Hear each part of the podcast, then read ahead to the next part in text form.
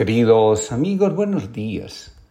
Comparto con ustedes la reflexión del día de hoy titulada Desconectados.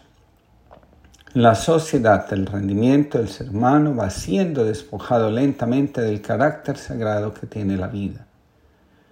La vida que nos queda, en palabras de Bijun, es la vida desnuda, es decir, la vida sin sentido, sin esperanza, sin conexión con la fuerza que la trasciende. Lo curioso de esta situación es que el ser humano cree que está siendo él mismo, sin serlo realmente. Cuando alguno intenta ponerse al margen de las demandas sociales, termina siendo excluido. Para evitar la exclusión, muchos aceptan dejar el carácter sagrado y trascendente de la vida y vivir como muertos vivientes que solo saben perseguir hasta el cansancio una ilusión quimérica. Dice Villun, la vida desnuda en sí misma es sagrada, de modo que el hombre ha de luchar a toda costa por conservarla. Esta es la historia de un hombre que afirmaba desde la infancia la libertad de su espíritu. No dependía de ninguna escuela ni creía en ningún Dios. Una vez el hombre de espíritu férreo desapareció y fue encontrado años más tarde, entregado totalmente a un santo que vivía apartado del mundo y al que servía con una sonrisa, le llenaba la pipa y le daba agradables masajes en las piernas. Un amigo de antaño fue a visitarle y se sorprendió de tal servidumbre. ¿Cómo has podido perder la libertad a la cual te aferrabas con tanta fuerza? No la he perdido, incluso la he aumentado, contestó. No entiendo. Ese hombre estira las piernas hacia ti y tú le das un masaje. Claro está, pero dicho servicio no le hace falta. Sería vergonzoso que me lo pidiese si solo fuese en su provecho y que yo le obedeciese, pero soy yo quien lo necesita. Cuando nos desconectamos de la fuerza que todo lo trasciende, también nos perdemos a nosotros mismos. La conciencia sobre nuestro destino se adormece y la crisis de identidad se hace presente. Al respecto escribe Enrique Martínez Lozano. La pregunta central es esta. ¿Cómo podemos llegar a comprender lo que realmente somos y de ese modo alcanzar la liberación de la ignorancia y la experiencia de la plenitud que las religiones llamaban salvación? Me parece que podemos estar de acuerdo en que solo hay dos modos de acercarnos a la realidad no material. Uno es el camino de las creencias, el otro es el camino de la comprensión experiencial. Nos desconectamos de nosotros mismos cuando pensamos que solo necesitamos dedicarnos a sacar provecho a nuestro potencial sin estar conscientes de la presencia que somos. El camino espiritual es el camino que nos conduce a la comprensión profunda de la vida, de lo que estamos llamados a realizar en ella y de la fuerza que nos sostiene y llena nuestra existencia de vacío. De nuevo, escribe Martínez Lozano, la comprensión, por el contrario, nace de más allá de la mente, aunque posteriormente se tematice conceptualmente, es decir, se plasme un mapa mental la comprensión, que no es mero entender, ni tampoco una doctrina secreta o esotérica reservada al círculo de los elegidos, puede darse de manera gratuita y sorpresiva, o puede ser fruto de la indagación y experimentación. En cualquier caso, se produce en el silencio de la mente y la suspensión del pensamiento. Comprender equivale a ver. En la comprensión de lo que somos se ventila absolutamente todo lo demás. Sin ella, Permanecemos en la ignorancia, la confusión y el sufrimiento.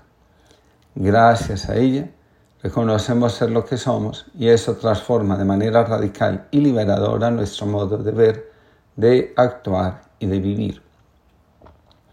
José María Rodríguez Solaizola señala el prejuicio que existe hoy sobre Dios y lo hace en los siguientes términos.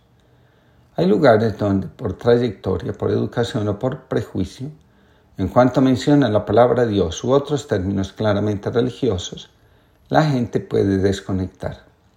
Ocurre un poco como con aquellos atenienses que oyendo a Pablo hablar de la resurrección de los muertos, se pusieron estupendos y le dijeron que ya si eso le escucharían otro día. En esos contextos puede ayudar a empezar a hablar desde vivencias, intuiciones, anhelos o ansias que son universales para conectar con las personas antes de llegar a intentar mostrar cómo esas ansias apuntan a Dios. El cansancio actual que manifiesta la sociedad actual y traducido en desesperanza, depresión y desatención son manifestaciones del anhelo escondido de Dios en el alma de cada ser humano. La pérdida de la relación con Dios hace que la vida se vuelva efímera, sin sentido. Al respecto, Nietzsche señala que al decretarse la muerte de Dios, la salud se eleva al lugar de Dios.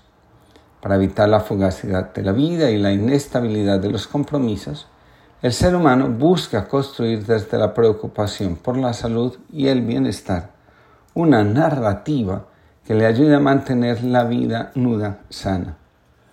En el carácter sagrado de la vida, el ser humano se enfrenta a la vida sin tener alguna esperanza. Escribe Bijun.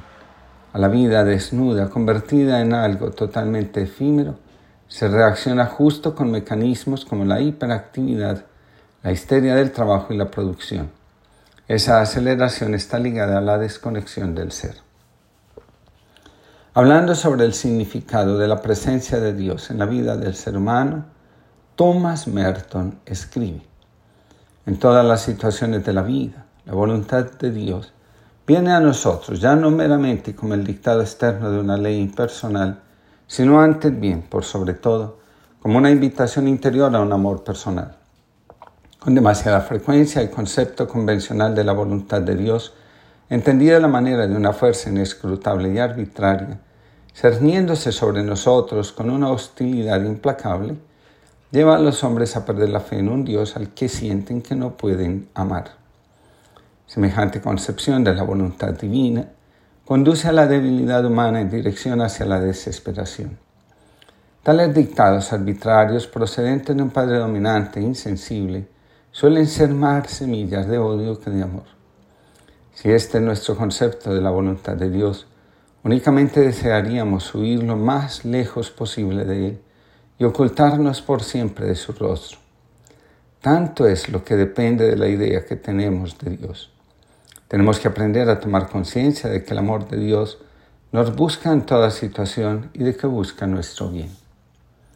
La sociedad del trabajo y del rendimiento no es ninguna sociedad libre como ella pretende hacernoslo creer. La dialéctica actual, como lo señala Villun, ya no es la del amo y esclavo. Ahora, el que se cree amo es también esclavo. Somos nosotros mismos los que movidos por el positivismo y el afán de producir, quienes ponemos sobre nuestras espaldas fardos pesados de ilusiones que poco a poco nos van descentrando y quitándonos la vida y la esperanza. Ahora el trabajo es el nuevo amo de nuestra sociedad. Según el pensamiento de Bijun, la autoexplotación en la que el ser humano se encuentra actualmente lo conduce hacia la depresión, el trastorno límite de la personalidad y posiblemente al origen, el origen de una disfunción neuronal. En la medida que mantenemos una conducta autodestructiva y seguimos convencidos de que la fe no enferma, en lugar de dañarnos y darnos fuerza para vivir la vida con sentido, en lugar de libertad y autonomía, vamos conquistando nuestra propia esclavitud y miseria anímica. La esperanza de Dios no habla de utopías ni de realidades que no existen ni de mundos paralelos. La esperanza de Dios no habita en el optimismo vacío ni en las frases hechas que nos llevan a nada. La esperanza de Dios no la traen los mesías que anuncian catástrofes ni las ideologías que gritan y dividen el mundo en bandos. La esperanza de Dios viene a través del mensajero humilde y del sabio que sabe mirar al cielo y al mañana con fe en Dios y en el hombre, y con grandes dosis de amor. La esperanza auténtica la trae el Salvador. La esperanza auténtica la trae un niño llamado Dios. Álvaro Lobo. Que tengamos una linda jornada y que sepamos mirar más allá de nosotros mismos y dejarnos abrazar por la fuerza que todo lo abarca.